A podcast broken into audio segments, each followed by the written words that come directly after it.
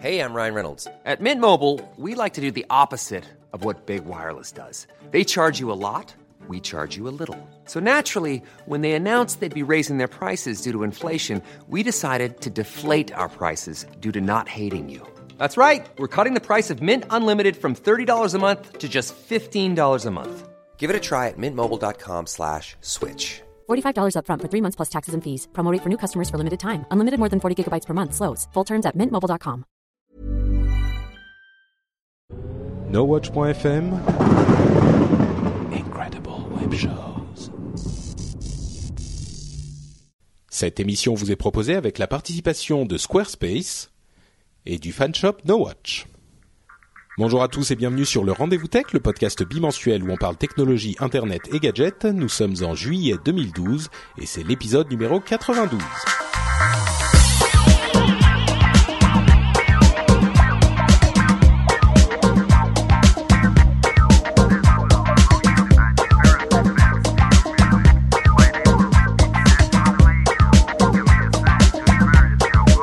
Bonjour à tous et bienvenue sur le Rendez-vous Tech, le podcast bimensuel où on parle technologie, internet et gadgets et où on essaye de rendre ça compréhensible pour le commun des mortels, ce qui n'est pas toujours une tâche aisée mais on s'y emploie tout de même. Et aujourd'hui, on va avoir euh, un sujet particulièrement compliqué à démêler, à savoir la saga de l'été, le procès Apple contre Samsung. On va aussi parler d'autres choses, bien sûr, euh, mais avant de se lancer, je dois saluer mon camarade de longue date, Jeff, qui est présent dans cet épisode. Comment vas-tu, Jeff? Ça va très bien. Bonjour à tous, euh, bonjour à toutes en différé, puisque Patrick ne l'a pas encore dit, mais on a quelques petits problèmes techniques qui fait qu'on n'est pas en live pour une fois. Malheureusement, c'est juste nous deux. J'avais tout préparé en plus, euh, tout préparé, le, le, PC, le Mac et tout.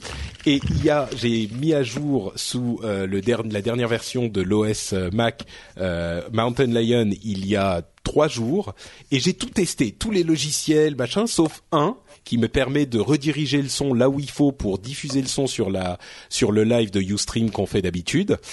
Et euh, ce logiciel fait euh, comment dire euh, beaucoup pose beaucoup de problèmes au nouvel OS puisque j'ai eu deux kernels paniques de suite, l'équivalent des des blue screen of death, euh, voilà. Euh, sur le Mac et donc je pense que ce logiciel spécifiquement a un petit problème. J'avais tout préparé en plus, j'avais testé tous les trucs, juste celui-là qui marche depuis toujours et évidemment, ce qui devait arriver. Eh ben ouais, t'as, pas lu, pas lu la doc, comme d'habitude, t'as pas regardé, t'as pas vu que ah malheureusement c'est le seul OS, c'est la seule, euh, c'est le seul logiciel qui a pas été mis à jour avec ce nouvel OS qui autrement marche euh, bah pas mal. Hein. Moi j'ai euh, j'ai mis à jour quatre ou cinq Mac de sur ce week-end et en fait j'ai juste eu un tout petit problème une fois avec Acrobat Reader et une de mes collègues a dû réinstaller Mountain Lion une deuxième fois parce que Evernote ne fonctionnait pas et c'était le seul workaround c'est réinstalle au-dessus de l'installation, ça marchera mieux. Bon, ok. C'est bah oui, mais moi non plus. Hein. Enfin, je veux dire, le, la, plupart des gens semblent avoir des expériences plutôt positives avec euh, le bestiau, sauf moi juste au moment du euh, du live. Donc euh, on a une chatroom là que je vois, hein, que je à laquelle je peux m'adresser par écrit, euh, qui est toute déçue et qui me souhaite euh, bon courage tout de même euh, et bonne chance. Merci à tous. je vois Marty 668, Mr Burns 8, Lionel G qui est là aussi. Enfin bon. Et donc ils sont là frustrés et moi aussi. Donc Bon, bref, on a quand même. oui, vraiment. Mais j'espère que je pourrai réparer ça pour les prochains. Dans tous les cas, en attendant, on a donc quelques sujets plutôt intéressants à traiter. Euh, Google qui rachète Sparrow, une controverse euh, de à propos de Skype racheté par Microsoft qui l'a rendu euh, super méchant parce que maintenant on peut écouter vos appels si on est la police. Et bien sûr, le gros sujet qui est le procès Apple contre Samsung. je change un tout petit peu la formule à partir de maintenant du rendez-vous tech, c'est-à-dire qu'on va avoir en première partie trois infos à retenir, on va se limiter à trois qu'on va euh, discuter un petit peu, et dans la deuxième partie les news et rumeurs comme on les a toujours eu. Mais euh, je pense que ça, ça nous aidera à structurer un petit peu l'émission, d'avoir vraiment les trois infos les plus importantes, parce que je me suis rendu compte au fur et à mesure que j'aime bien être assez exhaustif dans, dans ce que je fais, et je me mettais à inclure de plus en plus d'infos dans les infos principales, et finalement il y en a pas forcément beaucoup beaucoup qui sont intéressantes pour tout le monde. Donc si je me limite à trois, je pense que c'est suffisant pour aller dans le fond des choses et rester quand même assez didactique comme on essaye toujours de le faire dans, cette émission euh, et rester donc intéressant. On, en sélectionne trois, on se limite à trois. Bon, on verra ce que ça donne. Hein. Si ça fonctionne pas bien, on pourra toujours changer euh, plus tard. Et donc euh, le premier sujet, c'est le rachat de Sparrow par Google. Euh, vous ne connaissez peut-être pas Sparrow si vous n'êtes pas utilisateur de, de, produits Apple, mais c'est une société euh, qui est, on peut faire un petit cocorico, elle est basée à Paris, euh, qui est extrêmement populaire, qui qui crée des clients pour Gmail, des clients euh, natifs pour Gmail sous Mac et sous iOS. C'est-à-dire que c'est des applications spécifiques, euh, principalement pour Gmail. Hein, on peut l'utiliser avec d'autres euh, clients de, mail, avec d'autres logiciels de mail, d'autres systèmes de mail. Mais c'est vraiment bien fait pour Gmail en particulier. Et Google les a achetés.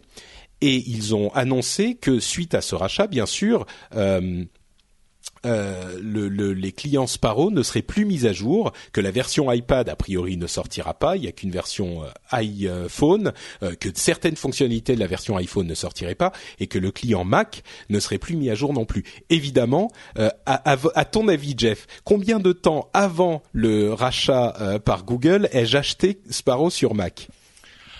Oh, une petite semaine, trois jours? Exactement.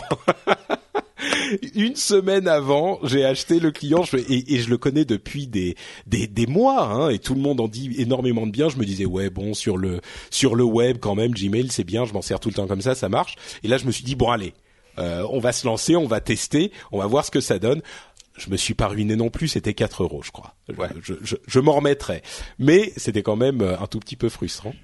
Bien, euh... merci, merci Patrick de ton soutien à la Valo de de Sparrow dans son acquisition, euh, sachant que bon, je pense qu'on peut effectivement se, célébrer un petit peu l'acquisition parce que c'est une boîte française et c'est pas tous les jours qu'une boîte française se fait racheter par Google.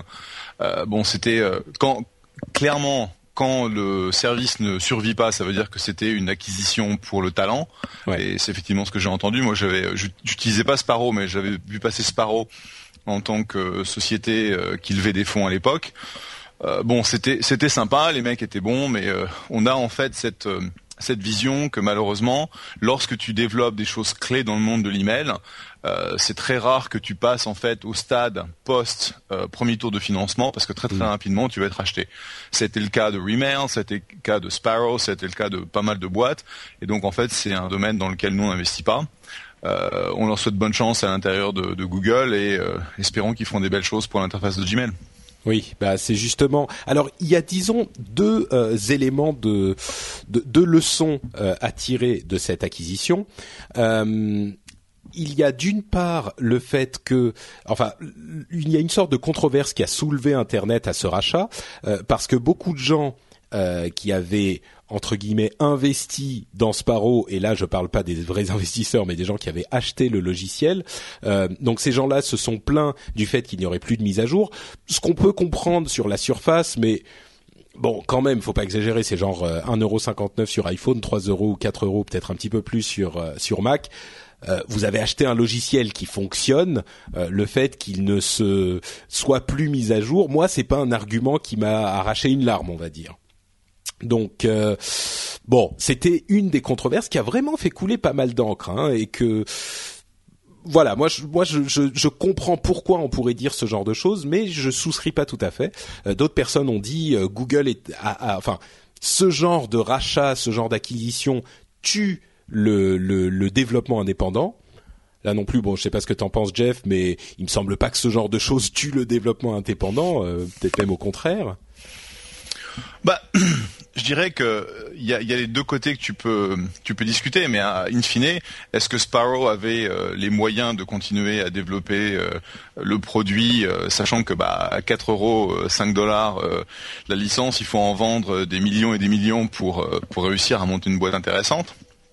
je pense que il y avait éventuellement un intérêt euh, de certains VC de, de mettre un peu d'argent, mais ils n'avaient pas prouvé qu'ils avaient euh, la possibilité de monter, tu vois, à 50, 100 millions de dollars de revenus. Et donc, euh, in fine, que le talent soit intéressant à Google et qu'ils le rachètent, ça veut dire que bah, pour euh, les fondateurs, pour les équipes, ils vont avoir une, une expérience au sein de Google. Hein, ça va leur permettre d'avoir un sens de ce que ça veut dire de travailler à un niveau euh, à la Google avec des, des centaines de millions d'utilisateurs. Et espérons-le, ça leur donnera en fait une meilleure vision de comment faire une deuxième startup qui, elle, aura plus d'ambition peut-être que que Sparrow. Donc je vois pas pourquoi c'est ça tue le bah. sachant sachant que de toute façon in fine tu as besoin d'être financé si jamais tu euh, tu n'es pas cash flow break even donc euh, je pense pas que ce soit un vrai argument mais surtout qu'il y avait une sorte c'est surtout ça qui m'a choqué en fait il y avait une sorte de de de, rancœur à l'égard des développeurs euh, qui était pas vraiment justifié. Moi, je pense qu'il faut être content pour eux plutôt, tu vois. Il y avait beaucoup de gens qui se sentaient trahis. C'est un peu ça. Il y a un sentiment de trahison euh, parce que Gmail faisait, enfin pardon, euh, Sparrow faisait ce que Google n'arrivait pas ou ne voulait pas faire euh, avec Gmail, c'est-à-dire développer un client natif, non pas juste une page web, mais un vrai programme sur un ordinateur ou une ou un téléphone pour son euh, son système de mail et donc les, les gens qui avaient qui, qui plaçaient leurs espoirs dans Sparrow pour ce type de logiciel se sont sentis un peu trahis.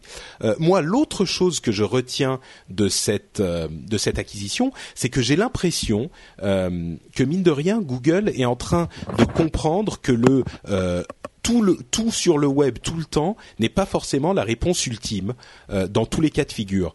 Euh, on a remarqué qu'ils se sont beaucoup intéressés à la l'expérience utilisateur avec euh, Android 5.1 qui mettait qui, pour lequel ils avaient présenté leur project Butter pour faire pour fluidifier énormément l'interface. donc mhm. ça c'est vraiment une question d'expérience utilisateur. Et là je me dis s'ils acquièrent un talent comme celui-là, c'est sans doute, je l'espère en, en, tout cas, pour commencer à développer pour euh, certains de leurs services des applications natives de grande qualité. On a vu que euh, Google Plus avait été mis à jour aussi euh, sur iOS et sur Android avec des clients natifs qui étaient de meilleure qualité que ce qu'on avait vu au début.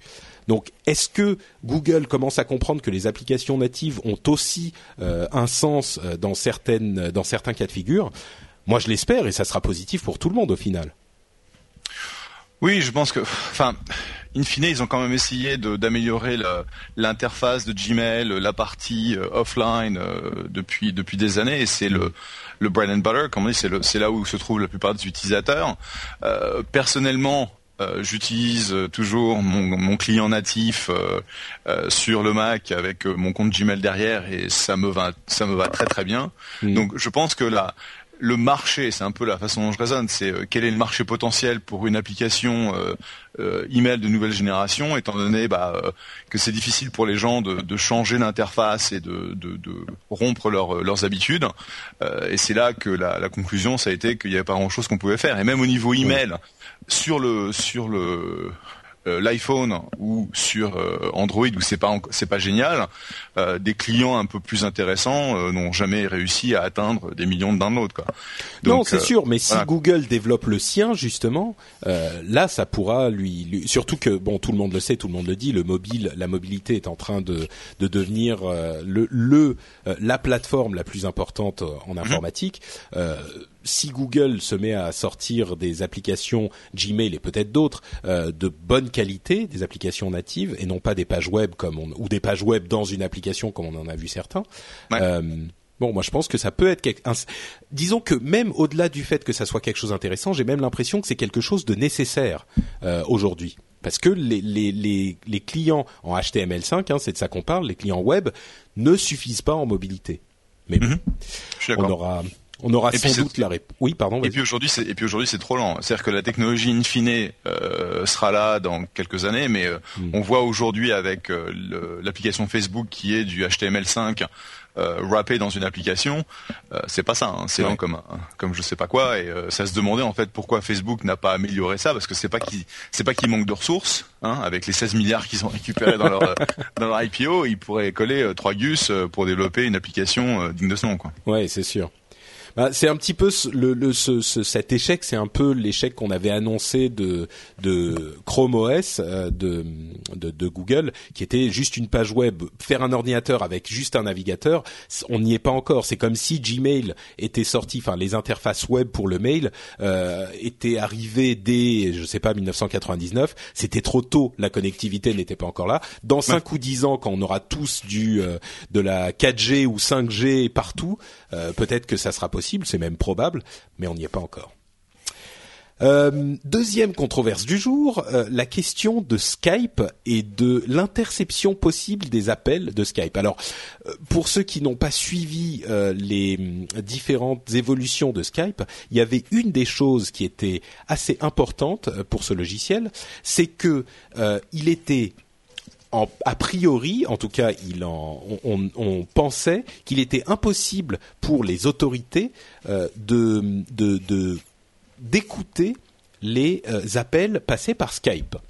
Alors, c'est pas juste pour que vous puissiez avoir une conversation privée avec votre chérie ou que vous fassiez euh, passer des informations discrètement à vos amis euh, pirates, euh, mais c'est aussi bien sûr très utile pour des gens qui ont des, des qui, qui, cherchent à euh, fomenter des révolutions dans des pays euh, dictatoriaux ou enfin bon des, révolutionnaires, des activistes, ce genre de choses, Euh, des gens pour qui ça pourrait véritablement être un problème d'intégrité physique de voir leurs appels écoutés par les autorités. Et aujourd'hui, donc, avec le rachat de Skype par Microsoft, euh, on s'est penché un petit peu plus sérieusement sur la question de cette euh, possible interception par les autorités, surtout que depuis les dernières versions, euh, certaines personnes ont essayé d'avoir une réponse claire de la part de Skype, et Skype ne veut pas euh, répondre clairement en fait. Ils, tournent autour du pot, ils disent peut-être oui, enfin même pas, ils, ils répondent pas clairement. Et donc, euh, on s'est rendu compte que, euh, alors, certaines personnes ont dit, voilà, c'est Microsoft qui les a rachetés, maintenant, euh, ils vont faire en sorte qu'on puisse écouter, c'est le grand Satan, et euh, ça ne me surprend pas, ça ne surprend personne, c'est normal, euh, c'est dégueulasse. Ok?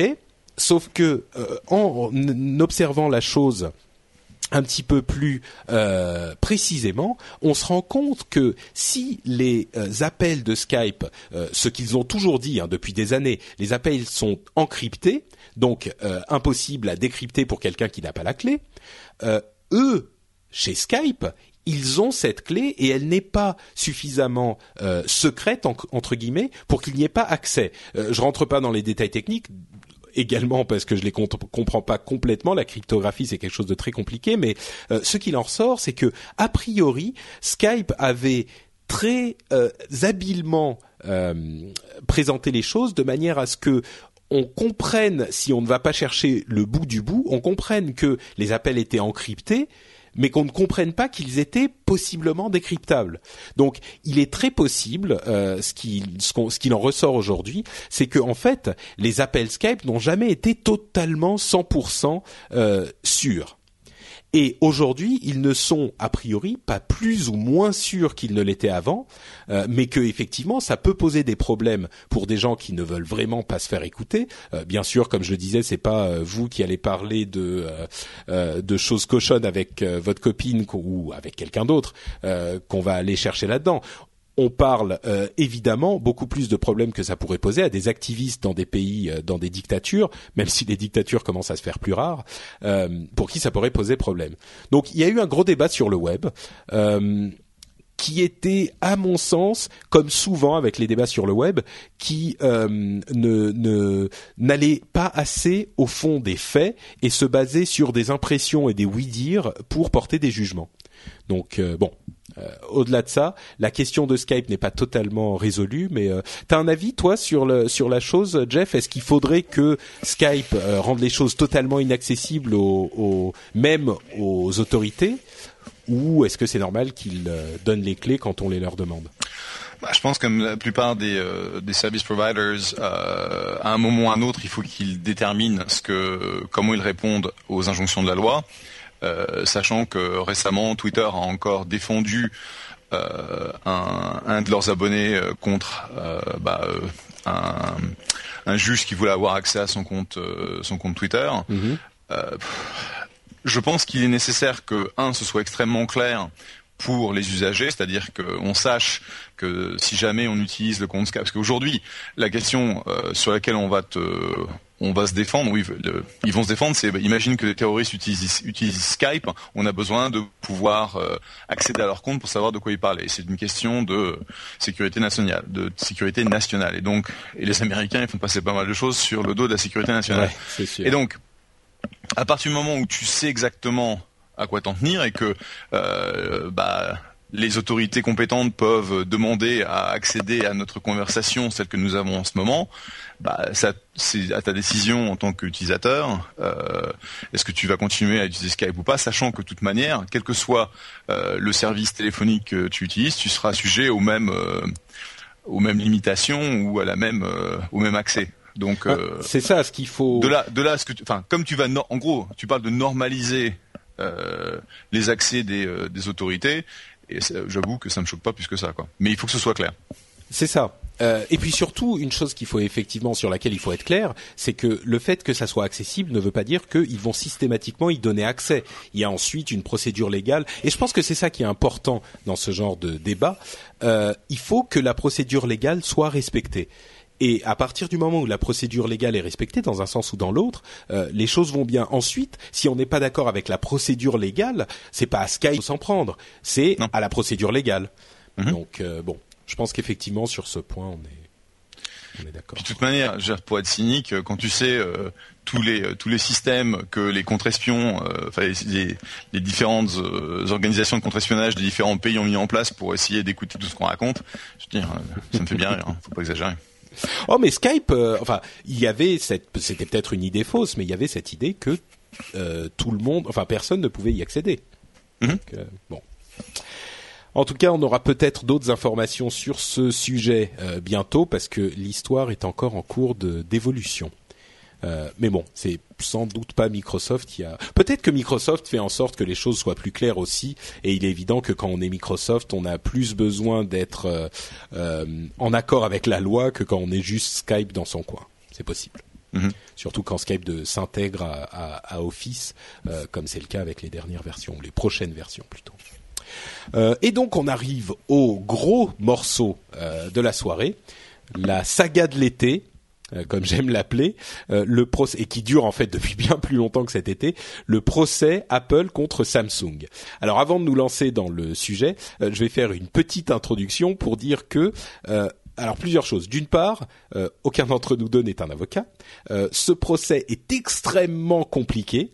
Euh, il y a plusieurs procès même dans différents pays, aux États-Unis, en Allemagne, en Angleterre, en Australie, peut-être ailleurs. donc, si jamais on fait des erreurs, j'espère que vous serez indulgents parce que c'est quelque chose qui est difficile à maîtriser. Ceci dit, j'ai Bon, vous savez que il y a deux choses que j'essaye de, dont j'essaye de ne pas trop parler quand c'est pas approprié euh, dans mes émissions. C'est les rumeurs et en particulier les rumeurs sur euh, les prochains iPhone et iPad. Euh, on parle une fois de temps en temps quand c'est des choses qui sont vraiment intéressantes ou avérées. et d'autre part, c'est les procès parce que les procès, il y en a tellement tout le temps et en particulier les procès sur les brevets que si on en parlait à chaque fois qu'il y a quelques articles dans la presse, vous y aurez droit, ça constituerait la moitié de toutes les émissions. Donc j'ai soigneusement évité le Apple contre Samsung pendant des, mois, je pourrais dire. Euh, mais là, les choses deviennent tellement euh, culminent tellement que je me suis dit c'est peut-être le moment de faire le point et je me suis euh, payé les je sais pas, une bonne dizaine d'articles assez complexes euh, pendant la semaine pour essayer de démêler ce que font chacun, le pourquoi, du comment, ce que voudraient les uns, ce que voudraient les autres. Euh, et évidemment, donc j'ai passé une bonne semaine à faire ça pour vous présenter un rapport euh, précis et simple. Et évidemment, aujourd'hui, c'est vraiment pas ma semaine. Hein, euh, entre le Mac qui plante, euh, Sparrow qui se fait racheter, et je sais pas quoi. Euh, aujourd'hui, The Verge, qui est un excellent site sur la tech, a posté un article qui reprend et qui résume 90% des informations que j'avais passé la semaine à, à, décortiquer, et qui le fait très très bien. Donc bon, je mettrai un lien vers cet article dans les notes de l'émission. Si vous voulez le lire, vous aurez une bonne partie des informations dont je vais vous parler parler. mais euh, je vais quand même euh, faire le, résumé à l'oral parce que bon, euh, je l'ai pas fait pour rien. Donc, commençons par Samsung, si vous le voulez bien. Que veut Samsung? Il faut savoir que c'est Apple qui a commencé les, hostilités légales, hein. mais commençons par euh, par Samsung. Euh, Samsung voudrait prouver devant. Euh, si je me trompe pas, le procès commence aujourd'hui, hein, donc on va y avoir droit pendant quelques semaines. Et et si vous êtes totalement irrité par les enfantillages des uns et des autres, sachez que vous n'êtes pas les seuls parce qu'il y a plusieurs juges qui ont fait fait montre de leur mécontentement euh, de manière assez inhabituelle pour euh, des juges euh, dans des procès aussi aussi importants. Mais bon, donc Samsung dit que les designs d'Apple en fait, je voulais commencer par Samsung. Peut-être que ça vaut le coup de commencer par Apple, parce que c'est eux qui ont commencé effectivement. Apple dit que Samsung a copié différents designs d'Apple dont des designs sur lesquels ils ont des brevets. Euh, d'une part, il y a les designs physiques, c'est-à-dire la force, euh, pardon, la forme euh, des objets, que ce soit l'iPhone, donc ça, ça parle des téléphones de Samsung, la gamme Galaxy notamment. Le S3 n'est pas encore concerné, le tout dernier, donc le S3 n'est pas encore concerné, mais si Apple gagne son procès, il pourrait l'inclure dans les jugements. Et les euh, tablettes euh, de l'autre côté. Donc ça c'est pour les questions matérielles. On parle vraiment de la forme euh, de l'objet. et de l'autre côté, il y a la question des brevets logiciels, c'est-à-dire la manière de présenter les informations qui sont à l'écran, comme le fait qu'il y ait un dock, donc une partie en bas qui ne bouge pas, en bas de l'écran avec certaines applications, et puis l'organisation des différentes applications sur l'écran. Euh, c'est ce genre de choses dont on parle. Et donc Apple a dit que euh, Samsung avait intentionnellement copié ces designs, spécifiquement ces designs, euh, dans le but de d'introduire de, de, la confusion chez les consommateurs pour que les consommateurs qui voulaient acheter des produits Apple achètent des produits Samsung. Si vous pensez que ça pousse le bouchon un peu loin, n'êtes pas les seuls, mais d'un autre côté, il n'est pas, euh, il est un petit peu, euh, ça interpelle un peu de voir les designs de Samsung avant et après l'iPhone. Et on parle de Samsung, euh, il y en a d'autres aussi, hein, mais Samsung qui sont un petit peu plus similaires à l'iPhone que les autres. Ceci dit, il y a un, un, autre facteur qui rentre en ligne de compte. Pour le téléphone, c'est peut-être un petit peu moins le cas, mais pour les tablettes, c'est le problème, le même problème que pour les télés. À partir d'un moment, quand on a un écran et un bord d'écran, il n'y a pas 40 000 manières de le faire non plus. Donc euh, oui, ça ressemble à un iPad parce que toutes les tablettes ressemblent à un iPad. Il n'empêche, euh, Apple demande 2,5 euh, milliards de dédommagement, 0,5 milliards, donc 500 millions, de, on parle en dollars, hein, de profits perdus c'est-à-dire de l'argent que Apple aurait gagné si Samsung n'avait pas vendu ces, ces, produits-là, parce que Apple aurait vendu ses produits à la place, et 2 milliards pour ce qui s'appelle unjust enrichment, donc enrichissement euh, injuste. Euh, c'est donc les produits qu'a vendu Samsung en copiant Apple qu'il n'aurait pas vendu s'il n'avait pas copié Apple puisqu'ils ont profité des technologies et des designs d'Apple. Ok. Jusque là, tout le monde me suit?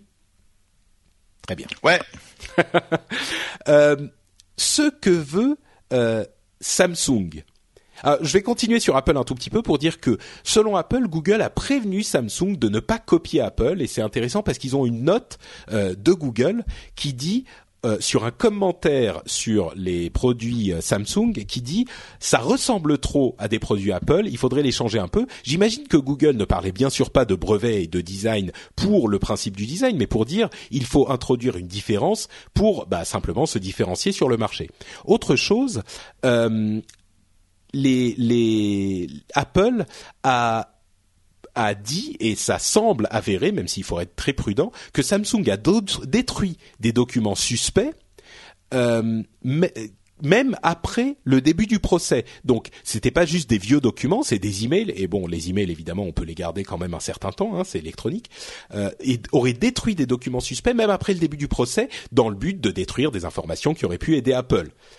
Et cette information a été presque avérée, je disais, puisqu'il semblerait que les euh, juges aient autorisé à Apple le fait de présenter cette information, donc simplement le fait de, de, présenter cette information au jury, donc le fait que Samsung ait détruit ces documents suspects. Ensuite, au jury d'estimer si euh, oui ou non c'était des documents qui euh, qui pouvaient avoir un rapport avec le procès spécifiquement. Personne ne le saura jamais puisqu'ils ont été détruits.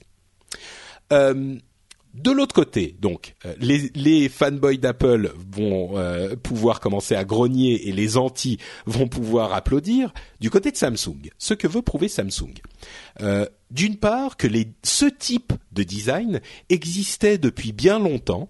D'une part chez Samsung, bien sûr, puisqu'ils font des téléphones depuis très très longtemps, et certains téléphones étaient déjà simplement un écran avec un ou deux boutons ou trois boutons. Bon, il faut avouer que les, les, les, appareils en question, ceux qui étaient développés au début des années, enfin au milieu des années 2000, étaient un peu différents de l'iPhone euh, parce que c'était pas les mêmes systèmes d'exploitation, c'était pas la même philosophie de design. Euh, effectivement, c'est pas tout à fait la même chose. On peut voir l'influence de, de l'iPhone, mais d'un autre côté, euh, il est évident que Samsung se dirigeait effectivement vers des appareils euh, avec un écran simplement euh, qui occupait toute la surface et qu'il n'est pas du tout impossible que ce design ait évolué de lui-même sans l'aide d'Apple vers le type de design qu'on a aujourd'hui. Donc ça serait des designs naturels. En plus de ça, il y a des designs de Sony qui sont enfin des anciens designs de, Sony qui datent de 2006 euh, ou des concepts qui datent de 2006, donc avant la présentation de l'iPhone, qui ressemblent très fortement à ces designs-là. Donc euh, l'argument de Samsung devient que ce, ce que Apple aurait copié Sony puisqu'ils avaient des relations. Johnny Ive, le designer d'Apple, et certains designers de Sony avaient des relations et euh, ils auraient eu connaissance de ces designs-là de Sony et comme ils ressemblent même physiquement euh, au design de, de l'iPhone, ils auraient fait des choix qui venaient de l'ambiance générale des designs de cette époque et qui ne sont pas donc simplement euh, attribuables à Apple à 100%. Cet argument est tout à fait raisonnable aussi. En plus de ça, Apple euh, utiliserait trois brevets essentiels, ce qu'on appelle des brevets essentiels, euh, sont des brevets qui sont indispensables pour la conception euh, de certains appareils, en l'occurrence de téléphones. Donc Apple utiliserait trois brevets essentiels de Samsung sur la 3G, sans les payer, euh, alors que tous les autres constructeurs de téléphones mobiles payent Samsung pour ces brevets. Samsung réclame 2,5% euh, du prix de l'iPhone euh, pour ces brevets. Apple dit deux choses. D'une part, nos technologies sur la 3G sont euh, de ceux qu'a développé Samsung, donc les brevets en question ne s'appliquent pas à nos appareils. Euh, et d'autre part, ce chiffre de 2,5% n'a aucun sens. Euh, ils sont ils ont sorti ce chiffre de leur derrière, et là euh, même Samsung, enfin même Samsung n'a pas expliqué comment ils étaient arrivés à ce chiffre, et ça représenterait environ 14 euh, dollars par appareil, ce qui est plus que l'ensemble de l'antenne et de la technologie 3G dans l'appareil. Donc c'est vrai que ça fait un peu beaucoup. Mais en attendant, euh, Samsung a passé des accords avec tous les autres constructeurs et il leur paye les brevets pour ça. Euh, je crois qu'on a fait à, peu près le tour euh, du, sujet. Deux autres informations intéressantes. contre les 2,5 milliards que réclame Apple, Samsung propose de payer si jamais ils sont obligés de dire si jamais effectivement euh, ces brevets euh, ont été euh, enfin nous devons payer quelque chose à Apple nous payerons 28 000 dollars. Donc entre 2,5 milliards et 28 000 c'est pire que les chiffres de la police et des manifestants pendant les manifestations hein. euh, il y a quand même quelques ordres de magnitude de différence un, un, tout petit peu ouais.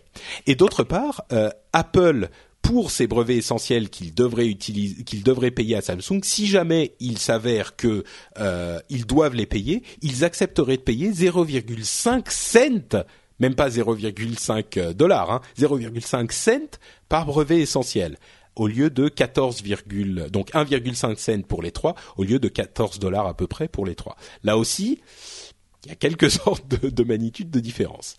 Euh, je regarde si j'oublie quelque chose. Euh, je ne crois pas. Deux dernières euh, choses. Ils se disputent même pour savoir à quelle place il devrait s'asseoir dans le euh, tribunal parce que bon c'est pas juste à, quel soir on va s'asseoir à quelle place on va s'asseoir mais euh, il y a la question du euh, défendant et du je sais plus comment ça s'appelle en français du plaintif du, du défendant et du de l'accusateur enfin bon le celui qui a déposé la plainte et celui qui se défend mhm. évidemment chacun a sa place dans le tribunal et comme chacune des deux sociétés estime être avoir une plainte à déposer euh, on ne sait pas qui va s'asseoir où. Évidemment, il veut, ça toujours, il veut tous les deux à gauche. C'est ça, exactement. Regardant, enfin, quand tu es face au juge, euh, enfin, si tu regardes le juge, tu es à droite si tu es l'attaquant et tu es à gauche si tu es le, le plaintif. Donc bien sûr, le défendant c'est euh, une, chose qui peut avoir une petite influence. Là, on, pinaille, mais dans ce procès, c'est pas on n'en est pas à ce, détail-là pour le pinaillage.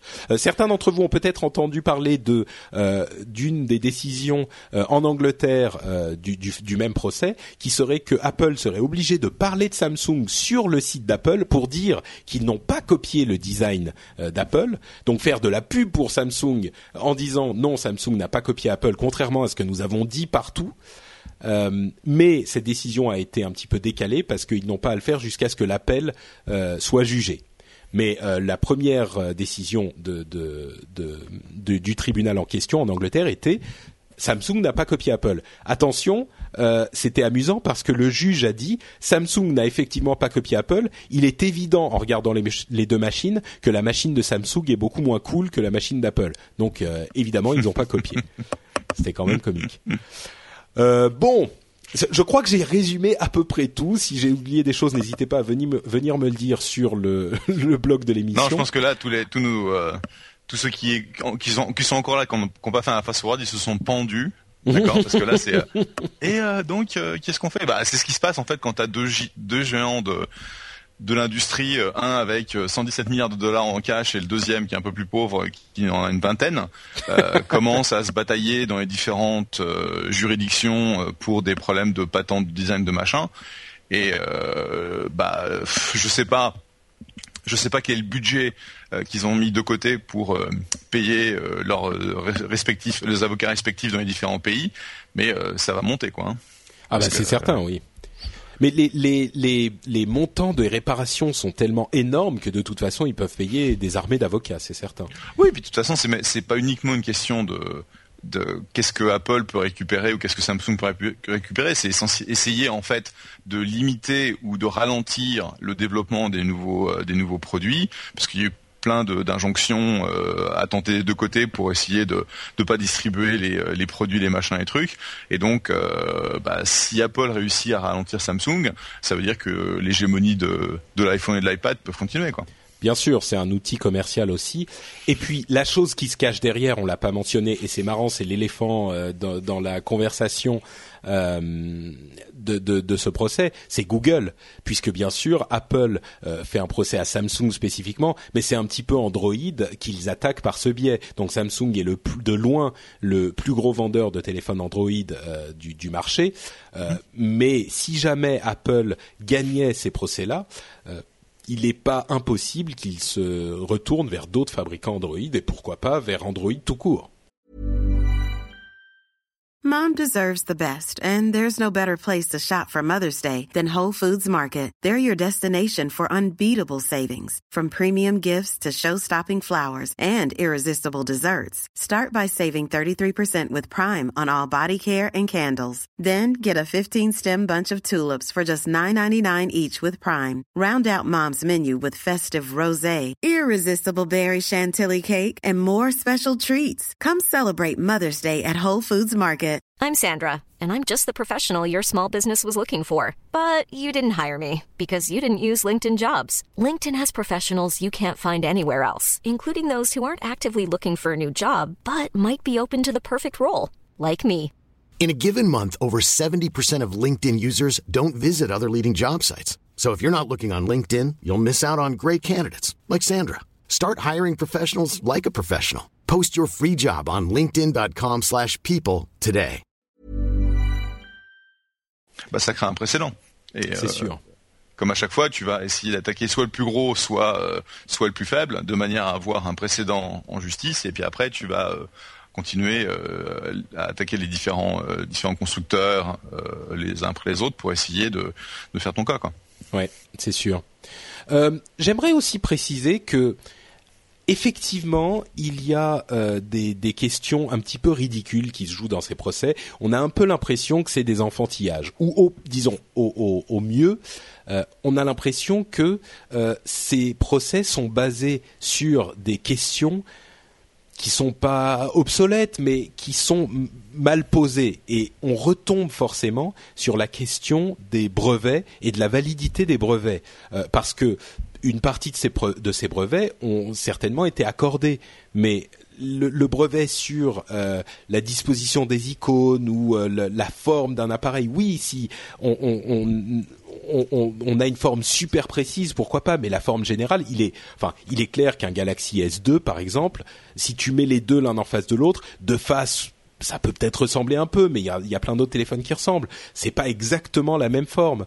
Euh, on arrive à des points où eh ben un écran euh, de verre, c'est un écran de verre. Donc, est-ce que le vrai problème, c'est pas le problème des brevets qui sont accordés ou pas Et est-ce qu'on n'est pas en train de bon, c'est un problème dont on parle souvent pour le coup dans l'émission. Euh, est-ce que les brevets ne sont pas le cœur de ce problème et la raison pour laquelle on a tous ces toutes ces choses qui sont un peu ridicules? Après, les sociétés essayent de se défendre en fonction des droits qu'on leur a accordés. Ça, c'est normal. Là encore, on vient à la question est-ce que c'est les sociétés qui font qu'on un petit peu, oui, sans doute, parce que c'est des enfantillages ou ça ressemble à des enfantillages. Mais est-ce que c'est pas plutôt les questions de loi qu'il faut revoir mmh. Le problème, c'est que tu as tellement de à la fois de juridiction et de, de, problèmes autour des patentes, des machins, des trucs, que essayer de, de, remettre tout à plat, ce sera, un, ce sera nécessaire, mais ce sera un véritable cauchemar, mmh. puisque tu vois aujourd'hui euh, que ce soit les, les patent trolls, donc les gens qui récupèrent quelques patentes et après qui clament, bah, j'ai inventé Internet, j'ai inventé euh, euh, le l'hyperlink, j'ai inventé ceci. Et, et le problème, c'est que tu te fais attaquer de droite et de gauche. Euh, typiquement, si tu as du cash, mais euh, ça nous arrive de temps en temps d'avoir euh, un crétin qui va frapper à notre porte en disant mais attends, j'ai une patente là-dessus, tu me files du fric quoi. Et dans ce et... genre de cas, il n'y a pas d'autre choix que de que de faire un bah, procès ou? Tu, tu, vas essayer de te défendre, mais malheureusement, euh, euh, souvent les, les patent trolls sont bien, ont, ont levé de l'argent eux-mêmes et sont bien fundés et, et ça coûte euh, très cher d'essayer de, de, te défendre, surtout si tu vas euh, au procès, parce que ce sont des procès qui sont extrêmement euh, longs, très techniques, qui nécessitent euh, des phases de, de discovery, donc où chacun va essayer de trouver ce que l'autre a dans ses archives, dans ses emails et tout. Et donc ça peut coûter jusqu'à, enfin ça va coûter des millions de dollars de défendre quelque chose et tu peux jamais récupérer cet argent. Et donc typiquement, bah essaies de voir euh, comment tu vas settle. Donc euh, tu vas payer des licences parce que t'as pas les moyens en fait de défendre. Oui, donc euh, filer un petit peu d'argent qui coûtera de toute façon moins cher qu'un procès, même si tu le gagnes. Ouais, tout à fait. Donc c'est c'est vraiment euh, c'est du piratage. Enfin, c'est comme les, les pirates euh, dans les anciens temps où, euh, en gros, tu te faisais rançonner euh, pour passer les détroits de Sea ou les pour utiliser les routes maritimes. Bah, c'est la même chose, quoi. Ouais. C'est ouais. bon. c'est malheureux, mais c'est comme ça. Bon, en tout cas, euh, s'il y a une chose qui va être, euh, qui va rendre ce procès-là euh, extrêmement intéressant, ça va être les conséquences, puisque une fois que la loi aura dit son dernier mot, euh, bah, les choses risquent d'avoir des conséquences sur euh, énormément de, produits qu'on utilise tous les jours. Euh, et puis, ça sera ça décidera finalement dans notre société, c'est comme ça qu'on décide qui a raison ou qui a tort. Donc, si jamais le tribunal décide que Apple a gagné, eh ben c'est Apple qui avait raison et Samsung a effectivement euh, contrevenu à leur brevet. Si le tribunal décide que Samsung a gagné, eh ben c'est Samsung qui a raison légalement et d'une certaine manière moralement parce que c'est comme ça que fonctionne notre société.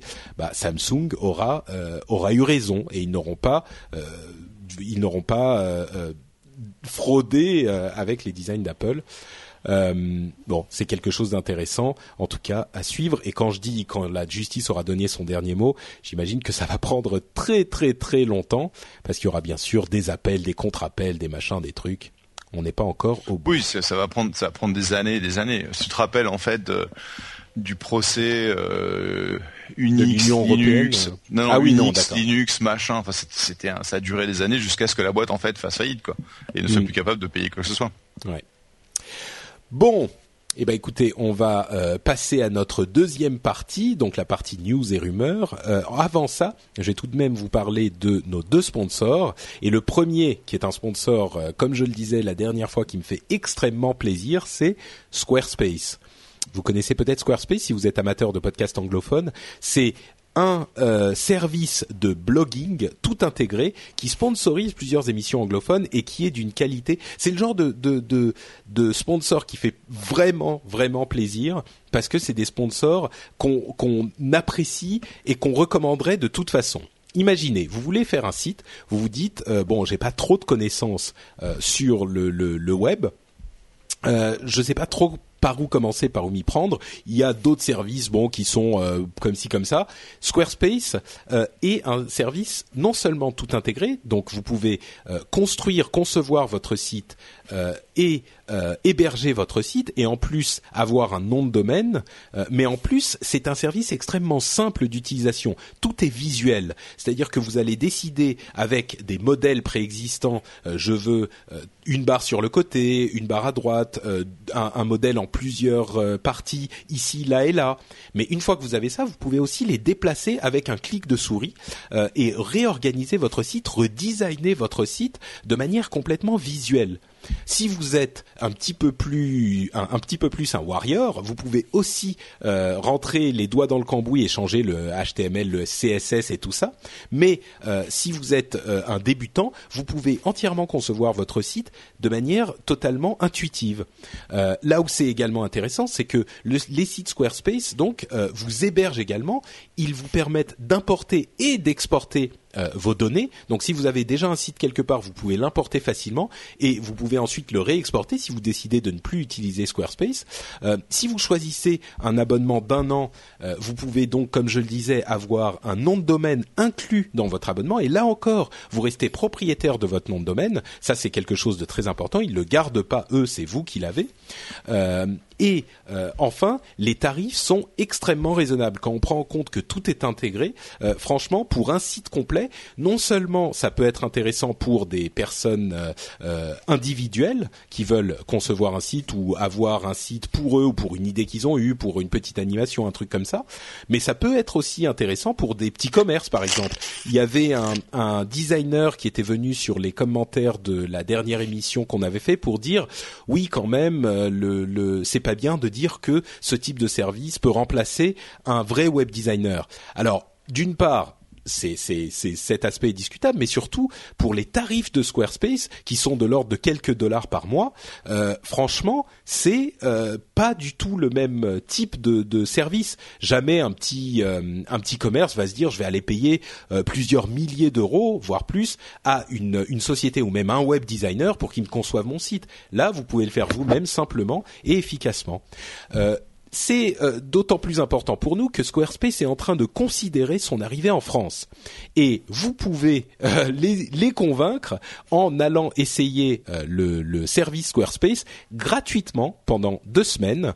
Euh, vous n'avez même pas besoin de rentrer votre numéro de carte bleue ou d'autres informations personnelles. Vous allez sur Squarespace et vous créez votre, suite en, votre site en deux secondes. Il est gratuit pendant deux semaines. Euh, si vous voulez euh, nous filer un petit coup de main, passez par nowatch.squarespace.com euh, et vous cliquez sur la bannière, euh, la bannière du site en question. C'est notre journal de bord de Comic Con sur lequel vous verrez d'ailleurs d'autres choses extrêmement intéressantes. Euh, donc vous allez sur nowatch.squarespace.com. Il y a aussi une bannière sur notre site nowatch.net et vous testez la chose. Vous verrez si ça vous plaît ou pas. Moi, je pense que ça vous plaira. Deuxième sponsor sur lequel on passe un tout petit peu plus rapidement, c'est la boutique No Watch, ou plus précisément le fan shop No Watch. Vous le savez, ce sont euh, des produits qui sont euh, entièrement emballés et conçus par No Watch. Je dis emballés parce que, euh, comme on le dit souvent, il y a de la sueur de podcasteurs dedans. C'est nous-mêmes qui gérons toute la boutique, donc ça veut dire que nous avons euh, beaucoup plus de bénéfices de ces de cette vente de produits. Donc c'est un gros coup de main pour nous, euh, beaucoup plus que l'ancienne boutique. Et en plus, les produits sont de très bonne qualité. On vous en a déjà parlé. Je vous dirais juste qu'il y a des nouveaux t-shirts qui sont disponibles. Ils sont arrivés avec la, notre présence à la Comic Con, mais vous pouvez aussi les acquérir par le euh, la boutique euh, No Watch sur le site. Donc vous allez sur nowatch.net, il y a un lien boutique ou alors nowatch.net slash fanshop et vous verrez ces t-shirts valent le coup. Eh ben, on va donc continuer avec la suite de l'émission et les news et rumeurs, qui sont la partie où on passe un petit peu plus rapidement sur les différentes informations intéressantes euh, de ces deux dernières semaines. Je vais commencer avec la Internet Defense League. Alors, est-ce que tu sais ce que c'est que la Internet Defense League, Jeff? Non, mais j'aime bien le t-shirt Kill Your TV Now. Donc euh, c'est vrai qu'ils sont sympas. merci, merci. C'est vrai qu'ils sont pas mal. Euh, nowatch.net slash fanshop. Euh, donc, la Internet Defense League, c'est pas la nouvelle euh, équipe de Batman, mais presque. Euh, en fait, c'est plusieurs organisations de défense d'Internet qui sont regroupées.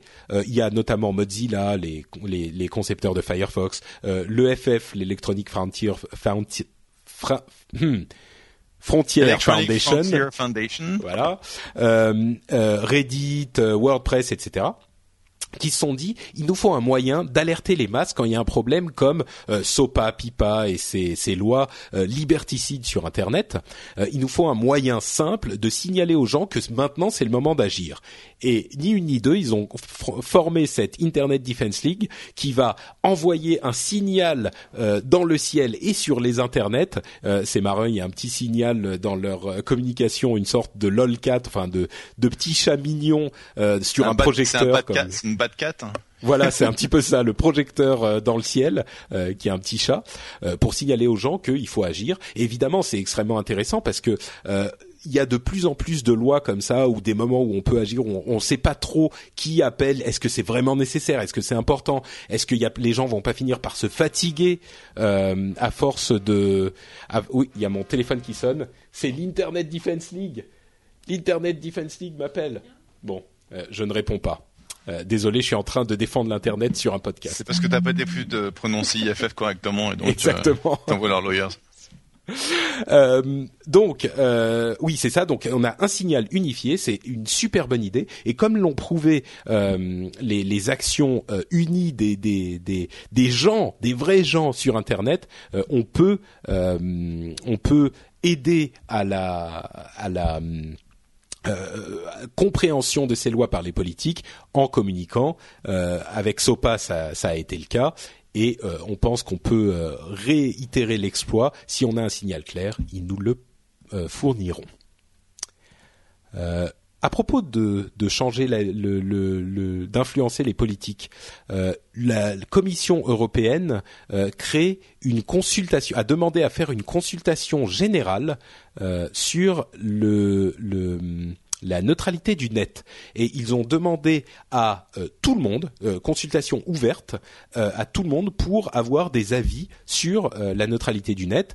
Bien sûr ça concerne principalement les sociétés ou les associations, mais euh, n'importe qui peut aller euh, donner son avis, même les simples les simples utilisateurs, les simples citoyens. cette consultation est ouverte jusqu'au 15 octobre, c'est sur le site de l'Union européenne. Je mettrai le lien dans les notes de l'émission, là encore. Donc si vous êtes intéressé, si vous êtes un expert ou simplement un citoyen préoccupé et actif, vous pourrez faire ça. Euh, et c'est même important que beaucoup de gens le fassent, beaucoup d'associations bien sûr, j'imagine qu'elles vont le faire, mais peut-être euh, des gens aussi. Euh, autre info, tu m'arrêtes hein, quand tu as des, des, choses à dire, Jeff. Euh, autre info, autre info extrêmement importante, Twitter a passé la barre des 500 millions d'utilisateurs. C'est monumental. Euh, franchement, moi, je trouve ça à peine croyable.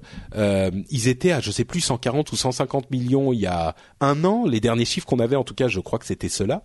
Euh, et ils sont à 500 millions. Il faut savoir que Facebook est à, peu près à 900 millions, et c'est de très très loin les plus euh, les plus gros, le plus gros réseau social. Twitter est évidemment un énorme réseau social, on le savait, mais 500 millions, je pensais pas qu'ils étaient aussi hauts. Ça devient, euh, enfin, c'est une personne sur dix dans le monde, quoi. Donc ça veut dire vraiment dans les pays euh, riche entre guillemets, tout le monde a son compte Twitter et évidemment dans, dans les autres pays euh, aussi. Ouais, et je pense que y a, y a, deux choses. Un, tu peux pas regarder euh, les Olympiques, les Jeux Olympiques ou n'importe quel programme de télé sans avoir l'interaction sur Twitter. Suivez-nous sur Twitter, etc., etc. La grosse question pour moi, c'est bon, c'est super, 500 millions d'utilisateurs, c'est gigantissime. Comme Mais comment on fait des sous? La question. Non. Ah, la, question, c'est euh, quel est le quel est le niveau d'engagement de ces 500 millions, c'est-à-dire euh, Hmm. combien de ces 500 millions vont visiter le site euh, chaque semaine, chaque mois, combien de combien de ces 500 millions vont poster effectivement euh, régulièrement, et c'est là où en fait tu vois la, la courbe de participation qui est euh, différente de celle de, de Facebook à mon sens, puisque Facebook aujourd'hui a à peu près 500 millions d'utilisateurs qui visitent le site chaque jour. Euh, ce qui est énorme, Ouais. euh, ce qui veut dire que euh, plus de 60% de leurs de leurs utilisateurs ont une interaction chaque jour, ce qui enfin c'est gigantissime. Et Twitter, je pense, a un, niveau d'engagement qui est qui est différent. Ça ne veut pas dire que c'est pas une boîte très euh, qui, qui a énormément de valeur. La question, c'est effectivement, comme tu l'as dit, en, en blaguant, c'est euh, quel est le modèle qui permet à Twitter de faire 10 milliards de dollars de revenus. Et c'est là où c'est pas c'est pas très clair, puisque bon, je sais où ils étaient il y a il y a un an, un an et demi. Euh, ils ont fait, j'espère pour eux, euh, des progrès. Et donc il y a ce il y a ce souci qui est euh, Bon, est-ce que Twitter peut effectivement rejoindre euh, Facebook euh, dans la ligue des euh, multimilliards, euh, enfin multimilliards de- en, en revenus euh, à un moment ou à un autre, euh, sachant que bah c'est la le question dernier des- poser. ouais. bah, c'est la, la question à se poser parce que c'est le dernier des grands à ne pas être public. On voit aujourd'hui que bah, Groupon, euh, Facebook euh, s'en prennent plein la tronche dans les marchés publics. Donc il faut que Twitter ait une réelle réponse parce que c'est pas c'est pas avec une entourloupe qu'ils s'en sortiront. Hmm. Euh, je sais pas sûr. si tu as vu euh, ce week-end, il y avait une rumeur comme quoi Apple s'intéressait à prendre une participation dans, dans Twitter en les valorisant an, à oui. peu près. Non, non, il y a, y ce, ce week-end dernier là. Oui, oui, mais c'était des discussions qu'ils avaient eues il y a un an euh, et qui, enfin, ce qui s'était, ce dont ils parlaient, c'est des discussions qui étaient vieilles d'un an déjà. Ah d'accord, ok, j'avais pas vu ça. Ouais. Euh, et donc, euh, ce qui à mon sens n'aurait pas de sens, Euh, mais bon bref. Et donc, Je sais pas, hein, c'est des rumeurs de toute façon. Il y a toujours quelque chose derrière la rumeur. on le sait Oui, bien. c'est sûr. Et donc la, grosse question, c'est comment est-ce qu'ils arrivent à avoir une assise euh, financière en tant que business et non pas en tant que communauté. Parce qu'en tant que Mm. communauté c'est incroyable. Je veux dire tu euh, euh, je suivais euh, ce week-end euh, les Jeux Olympiques sur la, la télévision américaine. Et pour une fois les télé américaines ont fait un, un boulot raisonnable. Bon, beaucoup de gens en fait reprochent à NBC de faire du différé. C'est-à-dire que si tu veux suivre le vrai temps réel il faut aller taper dans les flux de la BBC One en pirate. Hein. mais NBC fait à peu près un boulot un boulot raisonnable. Et effectivement tu as du Twitter partout quoi. C'est incroyable. Mm. Ouais, c'est sûr. Mais effectivement, il y a cette question entre les, les comptes tout court et les comptes actifs, qui est Ouais. une question très importante. Euh, pour info, les US sont numéro un sur Twitter avec 140, 140 millions de comptes. Euh, en France, on est 18e avec quand même 6 ou 8 millions de comptes. hein. Ça veut dire qu'il y a plus d'une personne sur 10 en France qui a un compte Twitter. C'est pas mal. Bon. Euh, info suivante, euh, on va passer très rapidement sur les résultats financiers de ce trimestre. Euh, Microsoft a euh, fait les, les beaucoup de bruit parce que c'est le premier trimestre de leur histoire où ils ont perdu de l'argent. Mais là encore, beaucoup de gens n'ont pas été chercher plus loin. Il se trouve qu'ils ont perdu de l'argent parce qu'ils ont fait une opération comptable qui faisait passer sur ce trimestre une mauvaise acquisition, donc c'est sûr que c'était pas bien, de, je crois, 2006. Euh, mais si on enlève cette mauvaise acquisition qui est passée sur ce trimestre, ils ont quand même fait de l'argent. Donc bon, ils ont, ils ont c'est fait un write-off de 6 milliards bon Voilà, c'est ça. C'est quand même pas rien. Euh, 6 milliards et ils- si on enlève ces 6 milliards, ils ont gagné de l'argent. Donc euh, bon, bref. Et, et en- avec les 6 milliards, ils en ont pas perdu énormément non plus. Donc bon.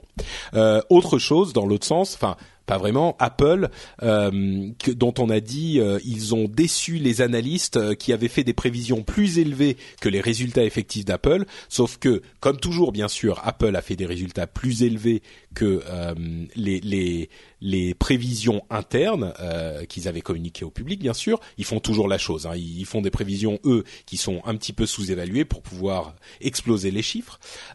Et mais accessoirement, ils ont quand même vendu plus d'iPad dans ce trimestre que dans toute leur histoire, y compris euh, les trimestres de Noël. Bon, évidemment, l'iPad 3, euh, le nouvel iPad venait de sortir, donc c'est compréhensible aussi. Mais bref, Apple va très bien. Euh, je pense que Apple et Microsoft, on n'a pas vraiment à s'inquiéter pour eux. Donc bon, à moins que tu aies quelque chose à rajouter sur le sujet, on va on va clore les, la partie résultats.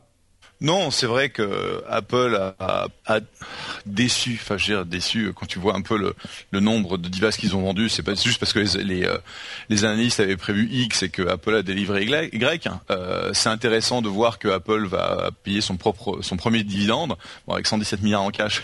on va pas les blâmer. Donc euh, en tant que Apple Apple shareholder depuis longtemps, bah, ce sera bien d'avoir un peu de sous de, leur part. Euh, je pense que ça va être intéressant de voir comment euh, l'iPhone 5 se, profile. Est-ce que c'est vraiment euh, quelque chose de, complètement différent, de véritablement disruptif, tel que c'était attendu au moment où ils ont sorti l'iPhone 4S euh, et on, va voir si réellement avec l'iPhone 5 ils peuvent reprendre le dessus avec une, croissance monstrueuse ou si en fait il y aura un petit essoufflement du euh, de la, chaîne hein, continue des, euh, des upgrades euh, quasi obligatoires pour les fans d'Apple quoi. Hmm. moi je crois que ouais moi je crois que l'iPhone 5 ne sera pas du tout n'aura rien de révolutionnaire mais qui va quand même se vendre comme des petits pains. Hein. Enfin bon, on verra. On verra. deux dernières news. Bon, on va passer un petit peu sur macOS Mountain Lion qui marche bien, sauf pour Patrick. Euh, il y a des, des questions sur l'App Store et certaines personnes qui disent que l'App Store est désormais trop restrictif sur euh, sur macOS, donc ça va provoquer euh, la, la mort de, de macOS.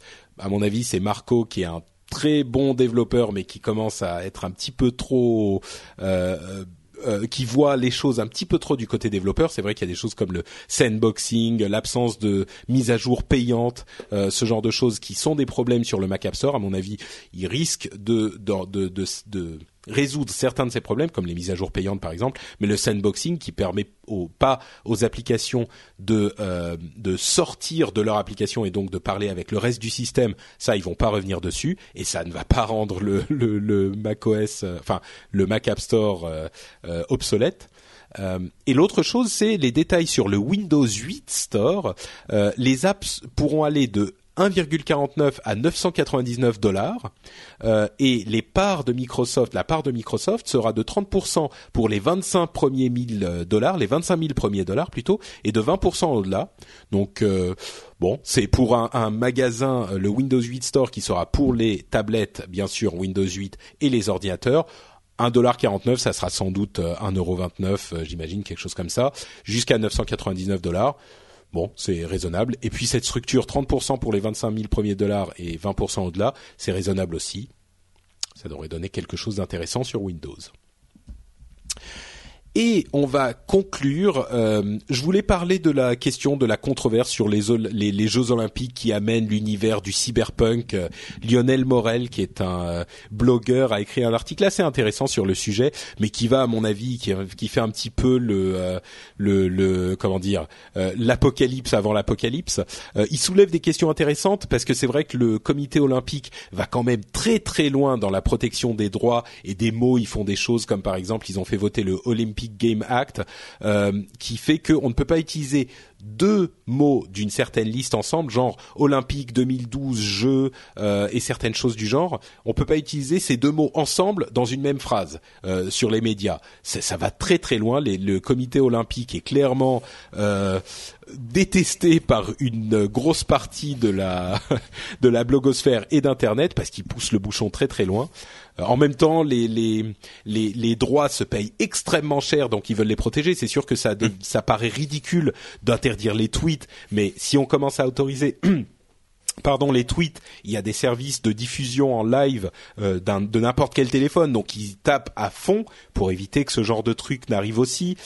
Mais bon, de là à dire c'est la, le cyberpunk et le règne euh, des, des, des, sociétés qui se substituent aux États, je crois que c'est un petit peu exagéré, mais bon.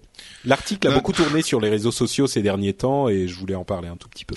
Ouais, le problème c'est que d'un côté tu vois un peu le les montants des investissements euh, faits par euh, les chaînes de médias, euh, que ce soit donc la télé, la radio, etc., pour retransmettre les Jeux Olympiques.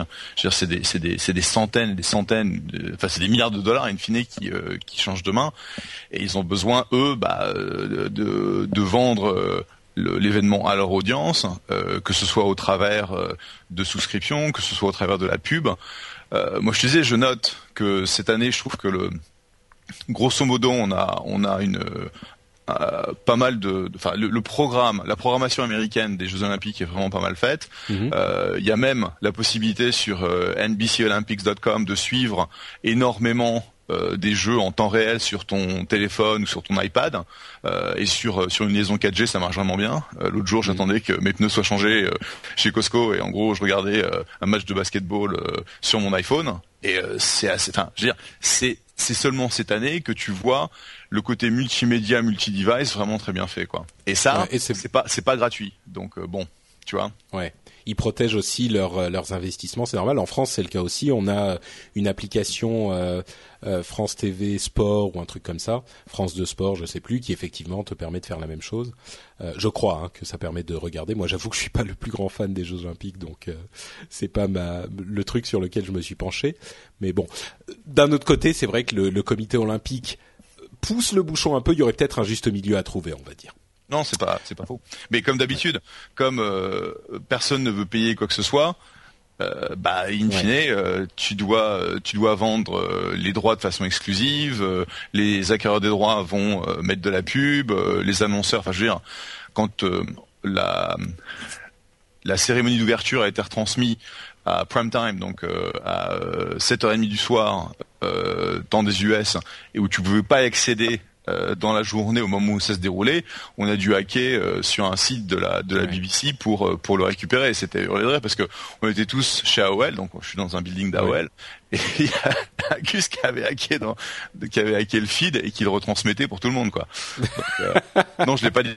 Et euh, et donc euh, bah c'est assez rigolo et même je crois euh, euh, c'est qui c'est? Ah c'est Benioff qui a même pointé sur un autre feed euh, hacké parce qu'il disait oh, c'est génial j'ai vu euh, Tim Berners-Lee pendant la cérémonie. Et paf il, te, il te colle un, un- une URL d'un feed pirate quoi dans le patron de sa source.com donc bon in fine euh, d'un côté je comprends très bien la problématique économique. De l'autre dans un monde de temps réel tout ça c'est un peu c'est un peu ridicule quoi. C'est sûr. Bon, c'est sûr. Disons que euh, effectivement, si on est euh, le patron d'une chaîne euh, qui a déboursé euh, 150 millions pour avoir, euh, de- je, je dis des chiffres au hasard, hein, mais 150 C'est plus millions pour ça. avoir. Je suis sûr que c'est plus que ça. Je, suis regardé D'accord. quand je retrouver le, le montant, mais je suis sûr que c'était des centaines de millions. Bon, quelques centaines de millions pour avoir les droits de euh, retransmettre euh, tes- les jeux.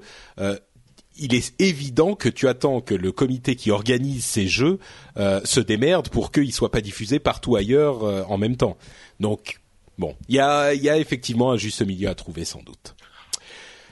Bon, Holy crap. Quoi NBC paid. euh, Je suis en train de lire un article euh, euh, qui dit NBC paid 3.5 billions ouf, for the right. 3,5 milliards. Et j'ai une pub qui arrive juste au moment où je suis en train de. Saloperie. Oui, bah effectivement, si c'est 3,5 milliards, on peut comprendre qu'ils aient envie de protéger leur truc. Hein. So NBC paid 3.5 billion for the rights to the five Olympics between 2000 and 2008, 2 billions for Vancouver and London Games, and hopping 4.38 for four Olympics between 2014 and 2020. Donc ça veut dire, c'est oui, tu vois, c'est ils ont ils ont ils ont flushed à peu près 10 milliards de dollars pour euh, les Olympiques depuis entre 2000 et 2020. Ouais, effectivement. Ça, ça met les choses en perspective. Donc Moi, je dis, ils auraient, pu- ils auraient pu m'enfiler un petit, un petit peu. Hein. J'aurais pu, fait, je sais ah, pas. no watch, les Olympiques sur no watch. voilà, par exemple. Bon, euh, bah écoutez, c'est sur cette euh, chouette euh, euh, conclusion qu'on va conclure. Pour vous dire que vous pouvez nous laisser un commentaire sur euh, iTunes, parce que vous le savez, ça nous aide pas mal à gagner en visibilité sur le euh, le répertoire iTunes qui reste le meilleur moyen pour beaucoup de gens, ou le premier moyen en tout cas de découvrir des podcasts. Euh, il y a aujourd'hui 1078 notes et euh, quelques avis aussi dont je vais lire les tout derniers. Euh, Jo7509 qui j'imagine s'appelle euh, Joseph et vit dans le 9e arrondissement de Paris, nous dit instructif avec 5 étoiles, j'en sors toujours enrichi. Merci à vous. Euh, merci à toi Joseph si tu nous expliques comment tu t'enrichis en écoutant le rendez-vous tech, euh, on est preneur. Ah ok, intellectuellement, d'accord, ok. Euh, Geekax dit le compromis parfait, toujours 5 étoiles, un super podcast que je fais même écouter à mes parents. Il a tout compris, Geekax, bien joué, sans prise de tête avec euh, et sans prise de tête. Fou, sans prise de tête avec un jargon, inutile, on retrouve sur ce podcast l'essentiel de l'actualité high-tech, simplement, utilement, agréablement, ne rien changer. Et enfin, Euh, FloFlo012 nous dit No Watch a débranché ma télé 5 étoiles, un podcast passionnant, longue vie au rendez-vous tech, longue vie à No Watch. Merci à ces trois euh, utilisateurs d'iTunes qui nous ont laissé des commentaires. C'était les trois derniers que euh, qui étaient sur le euh, la page iTunes du rendez-vous tech. Donc vous pouvez faire de même et on vous on vous en serait extrêmement reconnaissant. comme le disait euh, FloFlo012, il dit aussi longue vie à No Watch puisque sur No Watch vous pouvez trouver plein d'autres podcasts euh, extrêmement intéressants aussi. Ne vous limitez pas à euh, au rendez-vous tech. Je sais que cette émission est excellente et merveilleuse et que vous l'adorez, mais il y a aussi euh, par exemple Will Co Season 1, Game in the Pocket, La voix dans la tête, enfin il y en a plein plein qui sont vachement bien. Donc allez voir sur le site nowatch.net et tant que vous y êtes, passez sur l'article de cet épisode pour nous dire ce que vous en avez pensé et nous dire les bêtises qu'on a annoncées fièrement dans cet épisode. On vous en sera là aussi très reconnaissant. Il y a plein de d'animateurs de grands talents euh, chez No Watch et ils ne prennent pas autant de vitamines que Patrick qui l'empêche de prononcer correctement Electronic Frontier Foundation. Oui, c'est c'est juste moi. Ça, c'est. Attends. Electronic Frontier Foundation. Ah, Yes! Well done. Bon, c'est au bout du, de la quatrième fois. Juste, juste une, une, une, toute petite brève, ça vient juste de sortir. Donc, Ross Levinson euh, quitte Yahoo, donc Marissa est maintenant bah, toute seule à la tête de Yahoo. Et la première chose qu'elle a fait, une des premières choses qu'elle a fait, c'est que maintenant, les repas sont gratuits, comme chez Google. Ouais. donc, on se a- retrouve tous à l'URL Café pour aller déjeuner au frais de Yahoo. Au frais de la princesse, pour le cas, c'est presque le cas. Euh, oui, non, c'est vrai. Et tout le monde, ça, ça a provoqué euh, chez tout le monde euh, des commentaires du genre euh, Marissa Meyer a commencé la Googleification de Yahoo et la première étape, c'était euh, la bouffe gratuite. C'est sympa quand même. Ça met une bonne ambiance, je trouve. Moi, je trouve ça pas mal. Bah, je pense que, à la, enfin, c'est dommage. J'aurais bien aimé être sur le euh, sur le rendez-vous tech euh, suivant donc son euh, son accession au poste de CEO parce que c'est c'est pas c'est pas inintéressant euh, comme euh, enfin en tout cas c'était un changement c'était un c'est un, un move qui était pas du tout évident euh, aussi bien pour Yahoo que pour euh, que pour Marissa. Euh, c'est quelqu'un qui est euh, qui est très très smart c'est une énorme bosseuse. La question c'est ce que sa culture euh, qui est vraiment très orientée produit euh, fonctionnera dans une euh, dans une boîte qui est quand même euh, assez fondamentalement du média. Donc euh, je pense qu'effectivement euh, c'est pas la c'est peut-être le premier euh, le premier élément le premier pas vers la googlifica- googlification de, de Yahoo euh, mais c'est pas le dernier hein, ça c'est clair C'est possible, oui. Mais en même temps, euh, Yahoo a aussi des produits. Bon, il y a Flickr qui est un petit peu tombé en désuétude, mais leur mail marche toujours très très bien. Euh, la recherche Yahoo était quelque chose il y a, il y a un moment. Peut-être qu'elle a des Ils ont ressources. d'énormes problèmes avec leur email mais bon. Ouais. Oui, oui, non, bien sûr, mais je veux dire, ils ont beaucoup d'abonnés. Email Yahoo, Yahoo Mail, c'est un énorme, euh, une énorme ressource aussi. tout à fait Donc peut-être qu'elle va transformer Yahoo Mail en une sorte de truc qui marche, c'est-à-dire euh, Google Mail. Mais- Bah, c'est vrai, c'est vrai qu'ils ont euh, énormément euh, d'assets dans euh, dans le mobile, dans l'internet web, machin, enfin le truc pur, etc. Le problème, c'est qu'est-ce que c'est que Yahoo? C'est fondamentalement la, la réponse qu'elle doit apporter, c'est ok Yahoo, c'est bla bla et bla, parce que ça fait ça fait 5, 6, 8 ans qu'on n'a pas une vision très claire de ce que c'est que Yahoo, et donc tu as un hodgepodge de produits qui sont bah, plus ou moins bons, euh, plus ou moins utilisés, euh, avec euh, plusieurs produits qui ont plus de- d'une centaine de millions d'utilisateurs, mais c'est pas clair aujourd'hui pourquoi tu devrais aller sur un site de Yahoo. Quoi. Et, et ça, Ouais. ça, son, euh, ça va être ça son, son challenge. Mais je pense que c'est intéressant parce que c'est bien en fait pour tout le monde d'avoir un Yahoo qui soit plus fort que ce qu'il a été sur les deux trois deux trois dernières années. Et pour nous, euh, en tant qu'investisseurs, bah, ça fait un racheteur de plus. Donc, euh, bah, on, attend on attend sa shopping list quoi. D'accord. Eh ben, euh, je suis sûr que tu reviendras nous en parler sur le rendez-vous tech à un moment. Et d'ici là, où est-ce que les internautes auditeurs peuvent entendre, ta, peuvent venir chercher la sagesse que tu distilles sur Internet? Euh, ça, je sais pas trop parce que je sais pas si c'est vraiment la sagesse, mais autrement, on peut me retrouver presque tous les jours sur @jeff sur Twitter et euh, un peu de Google Plus ici, un peu de Facebook là. Mais en ce moment, euh, bah, je suis assez, euh, je suis assez busy, donc je fais pas énormément de social media. Je fais beaucoup de choses en, en interne chez Softec. D'accord. Bon, on, on gardera quand même un œil sur euh, twitter.com slash Jeff dans tous les cas. Genre, on fait neuf, in- neuf investissements euh, le dernier trimestre, mais euh, ça on n'en parle pas encore. Ah, euh, non mais tu peux pas juste dire ça. Bah si, je l'ai dit, j'ai dit le nombre, mais on peut pas vraiment parler des boîtes parce que elles n'ont pas été annoncées tout ça. Mais en gros, on a été, euh, on a, on était au fond de la mine, on a fait neuf investissements, on a vendu deux boîtes et euh, tout se passe bien. D'accord. Bon bah tu, tu on suivra l'actualité euh, dans l'émission aussi. Euh, pour ma part, c'est euh, notre Patrick, vous le savez, ou Patrick Béja sur les autres réseaux sociaux que sur Twitter.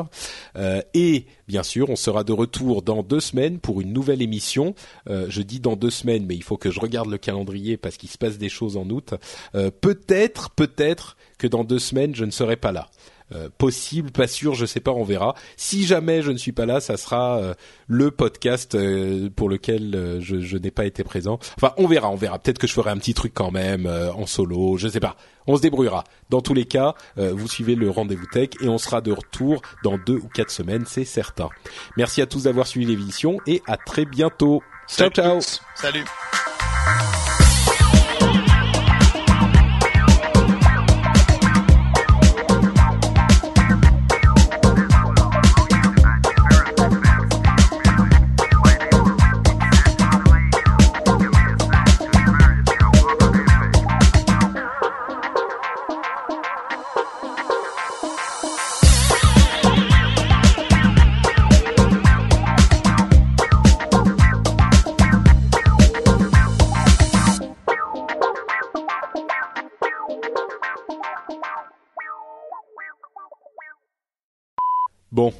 Je viens de regarder sur le site de euh, Ambrosia et Wiretap Anywhere n'est pas compatible du tout avec euh, Mountain Lion. Donc euh, c'est la merde. Mais ils disent qu'il sera recompatible bientôt. Ça recompatible. recompatible. Ah ouais, ils annoncent que ça, ça devrait revenir. J'espère que ça va revenir vite parce que sinon c'est problématique pour moi. Ah, tu peux, enfin c'est le podcast. Hein. pas un vieux Mac qui pourrait tu pourrais ne pas upgrader parce que je pense pas que tu puisses enlever euh, Mountain non, Lion. Non, non, Mountain Lion tu peux pas, mais euh, non, j'ai pas de, j'ai pas vraiment de vieux Mac. Je peux, enfin, il faudrait que je trouve un autre système pour diffuser le, le ça, ça serait peut-être possible, mais pour diffuser le live, je peux tout diffuser sauf le son. C'est quand même dommage pour un podcast audio. mais, hein. euh, ouais. Bon, j'essaierai de trouver, euh, de trouver une solution. Ah, l'horreur. A lot can happen in three years, like a chatbot may be your new best friend. But what won't change? Needing health insurance. United Healthcare Tri Term Medical Plans, underwritten by Golden Rule Insurance Company, offer flexible, budget friendly coverage that lasts nearly three years in some states. Learn more at uh1.com.